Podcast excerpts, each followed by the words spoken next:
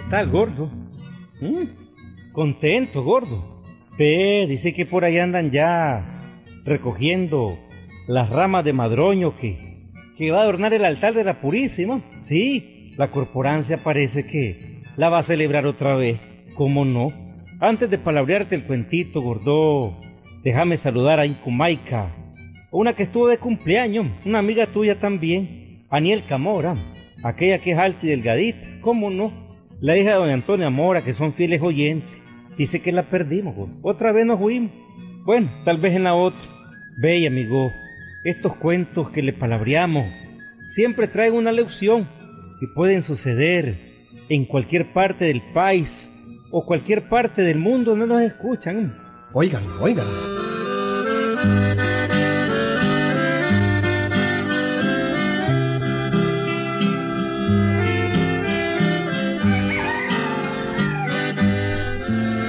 En cierto pueblo sucedió esta historia.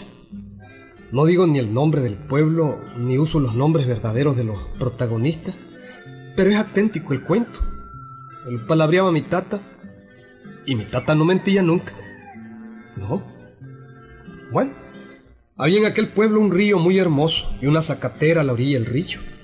A la zacatera le decían Monterredondo, y una poza que había en el río frente a la zacatera le decían la poza de Monterredondo. Resultó pues que por aquellos días empezó a circular el rumor de que... Auténtico, Juan. Dicen que en la mera pasada de Monterredondo asustaron anoche a Julio. Hoy amaneció enfermo y con un gran calenturón. Que lo asustaron. ¿eh? Así es. Eh, si el otro día hasta el propio padrecito lo asustaron. Era hambre. Sí, tuvo que ir al día siguiente a regar con agua bendita. Lo asustaron. Dice que sale el alma en pena de Tiburcio Sotomayor. ¿Tiburcio Sotomayor? Sí, Don Tiburcio. ese. El que tenía plata hasta para tirar para arriba. El viejo miserable, aquel El que... mismito, el mismito. Con seguridad, digo yo. Dejó algún entierro ahí cerquita de la poza. Mm, me estás dando una buena idea sin querer vos. ¿De qué, vos, ah? ¿De qué? Mira, el sirviente Tiburcio Sotomayor me dijo un día que el viejo, que era el dueño de la, de la zacatera, ese, Ajá. abrió un gran hoyo ahí y nunca hizo ningún pozo, no. No hizo, no, no hizo pozo. No me diga. Eso quiere decir que el hoyo lo usó para guardar reales. Y esa es una botija. Mm, Seguro que es una botija. hombre. ¿Será, Juan? ¿Será? ¿Ah? Es una, claro que sí, hombre. Esa es una botija. Y esa botija hay que sacarla. Uh, seguro que hay que sacarla. Hmm, Vos la vas a sacar. Bueno, voy a ir a hablar con Teodulo, el serviente del viejo Tiburcio, ¿verdad? Ajá. Él me puede orientar a yo. Vos sabés, niño, que, que yo he sido viejo buscador de botijas. Hmm, Pero nunca ha sacado ninguna, nunca, nunca. Bueno, pero no hay que cansarse. Algún día uno se saca una botija. Hmm, ¿Quién sabe? Hay que ser constante. Hmm. Constante y paciente. Una botija quiere paciencia. Pero un día uno da con ella. Ujú. Voy a ir a buscar a Teodulo. Ahorita mismo voy donde Teodulo.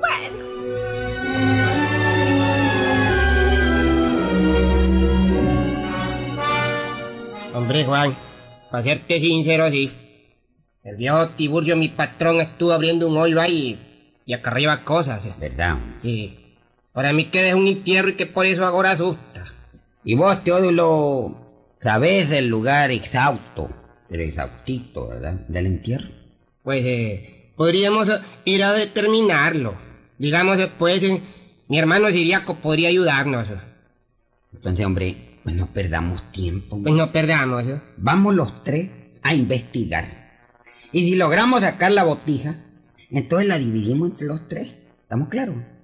No, ¿estamos claros? Bueno, pues eh, yo creo que al sacarle los eh, tres, eh, pues eh, sería lo justo. Sería lo necesario, que fuéramos en tres partes iguales. Trato hecho. Está bueno, pues entonces, ¿te parece que vayamos a hacer un, digamos ¿cómo es que le llaman ahora? Ah, un reconocimiento del lugar. ¿Mm? Así como, como a las 5 de la tarde. Las 5. Ujú. Mm, ¿Qué tenés que a las hacer? 5 no puedo. ¿Por qué, hermano? A las 5 y 5, sí. A las 5 y 5. No, mejor a las 5 y 6 porque a las 5 y 5 yo tampoco Ah, puedo. entonces a las 5 y 6. Va, pues. Perfecto. Correcto. Siriaco y yo te esperamos aquí a las 5 y 6 para que vayamos los tres juntos. Trato hecho.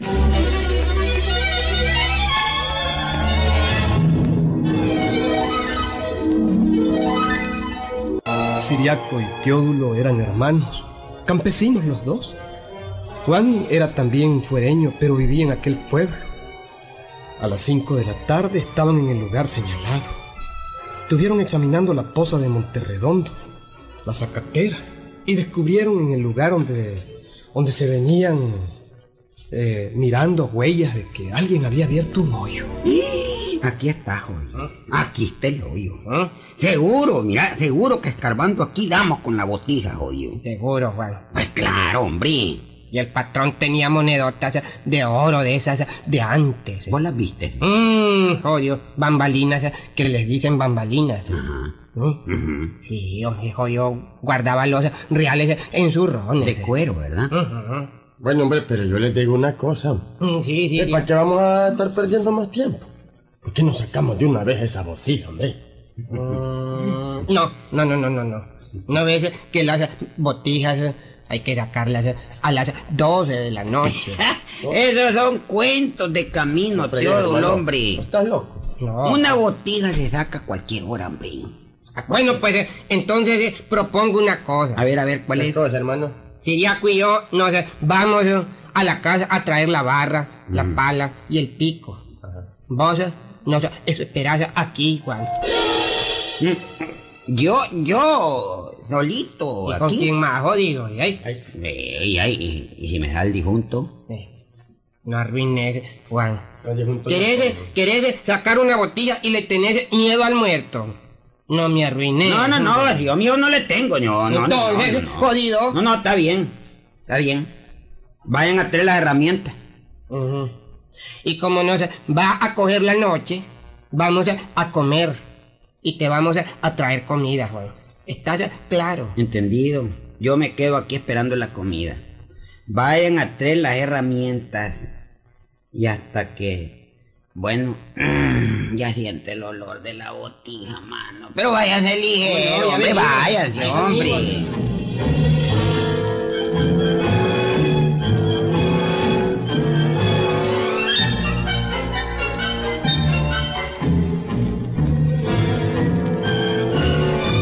Se fueron los dos y se quedó Juan en el mero sitio donde sacarían la botija.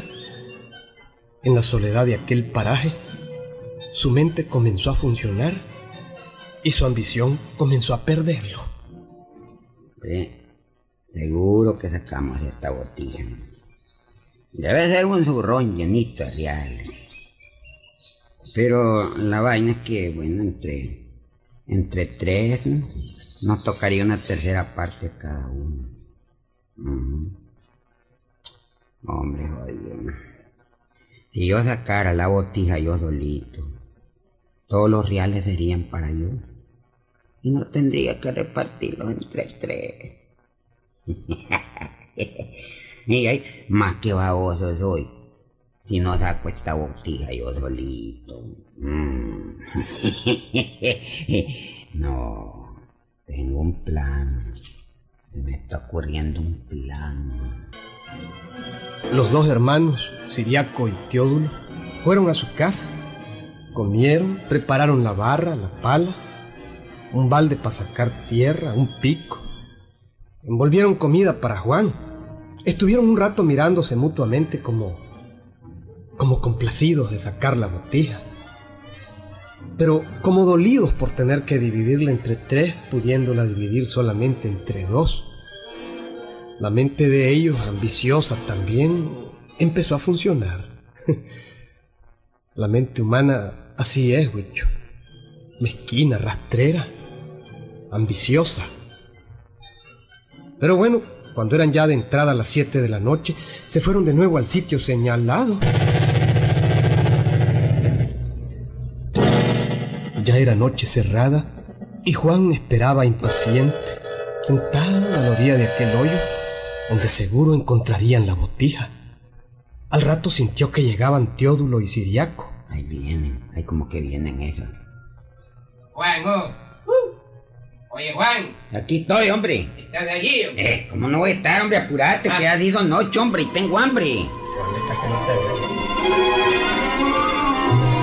Se juntaron los tres y Juan, apenas vido la barra, empezó a escarbar la tierra sin perder más tiempo. Teodulo llevaba una lámpara de mano. Alumbra aquí, te hablo. Alumbra. Mira, voy a barrear un rato para que después ustedes saquen la tierra con la pala y el balde. Eh, pero come, Juan. Come, hijo Dios mejor. Aquí, aquí está la comida. Un momento, hombre, un momento. Es más importante comenzar a escarbar. Luego como yo, luego. Primero voy a escarbar, mira. Estará aquí la botija. hombre. Seguro que aquí está la botella. hombre, Seguro, hombre. Mm. Un momentito, un momentito. Teódulo, Teódulo. Aquí hay algo como un cofre. Mira, oye, ve. Ujú. Hueco, ve. Es No le, no, no, no le des muy duro. Es la botija. Será. La botija, jodido. Ahora vengan ustedes y saquen tierra. Vengan, hombre, Claro, tontos, claro, saquen claro, tierra, claro, hombre.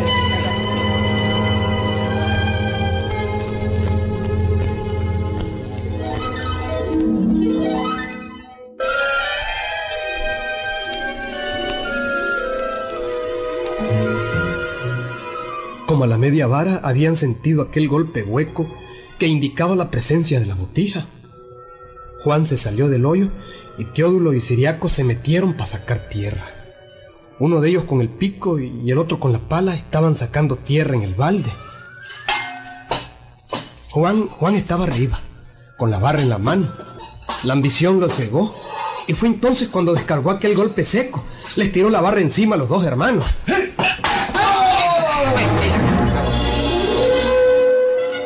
pobres hermanos cayeron al suelo, al fondo. Y Juan muy campantemente los remató con la pala. Tomen, jodido, tomen. La botella es solo mía, jodido. Solo mía. Vamos a darle otro golpedito, jodido. Aquí está, ¿verdad. Qué jodido. Estamos claros. Ahora no tengo que repartir la botella con nadie, jodido. Con nadie. Soy rico. Soy rico. Nada de indio Juan. Ahora seré Don Juan. Don Juancito aquí, Don Juancito allá.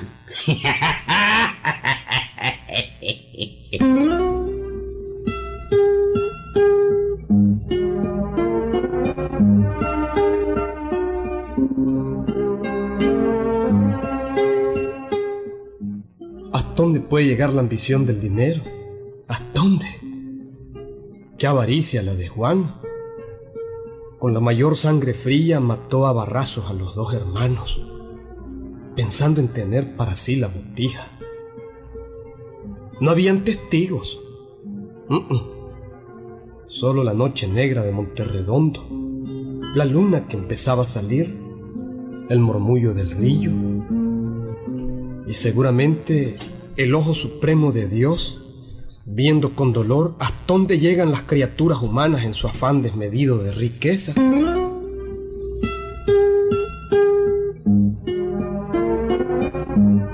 Ya tranquilo, Juan, sin aquel estorbo de los dos amigos, se dijo, Bueno. Ahora pues antes de sacar la botija voy a apartar de aquí a estos dos jodidos que me están estorbando. Y después pues me como la comida que me trajeron. Y luego pues, pues saco yo solito, yo solito voy a sacar la botija. qué lindo, carajo, qué lindo. puso los cuerpos a un lado, se sintió rico y poderoso al pensar que aquel zurrón de dinero sería solo suyo. Miró a la luna que se colaba por entre las rendijas de las hojas de un gualiqueme y se sentó sobre una piedra para comer. Frijolitos, quesito, arroz, tortilla y una con pinolillo. Bueno, pues. A la salud de ellos. Qué sabroso, carajo. ¿eh? Piñir para comer a ver acá. ¡Ay, qué sabroso! Si hasta las tortillitas están todavía calientes, hombre. ¡Qué rico!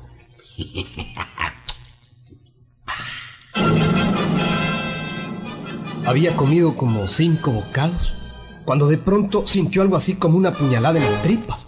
Algo como que... ¡Ay! ¡Ay, mamita linda! Como lo estaban apuñalando por dentro. Se puso pálido y empezó a sudar helado. Sintió una debilidad profunda. ¡Santo Dios! ¿Y qué es esto, Dios? ¿Y, ¿Y qué es lo que me está pasando? A dar vueltas todo. Dar vueltas todo. Perdóname, Dios mío. Dios mío, lindo, perdóname. ¡Ah!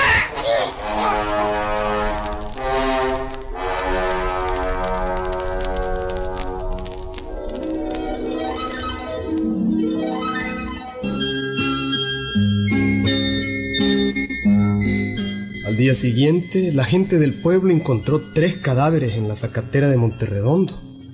Los dos hermanos y Juan. La ambición los mató. La comida que los dos hermanos le habían llevado a Juan estaba envenenada. Pues ellos también querían matarlo para repartirse la botija entre los dos. Sí, allí encontraron los tres cadáveres y, el zurrón de reales. Montonononón de reales, monedas, billetes, todo que lo ocuparon para la reconstrucción del pueblo. Sí, para la gente pobre. Claro. La historia es auténtica, Willy Whisk. ¿Mm? Eso te muestra cómo la ambición por el dinero solo conduce a la perdición y a la muerte. Aprendete esa lección, Willy Wist. Vos sos muy como acaparador de repente. De pobrezas, porque solo pobrezas tenés. ¡Ahí lo vemos,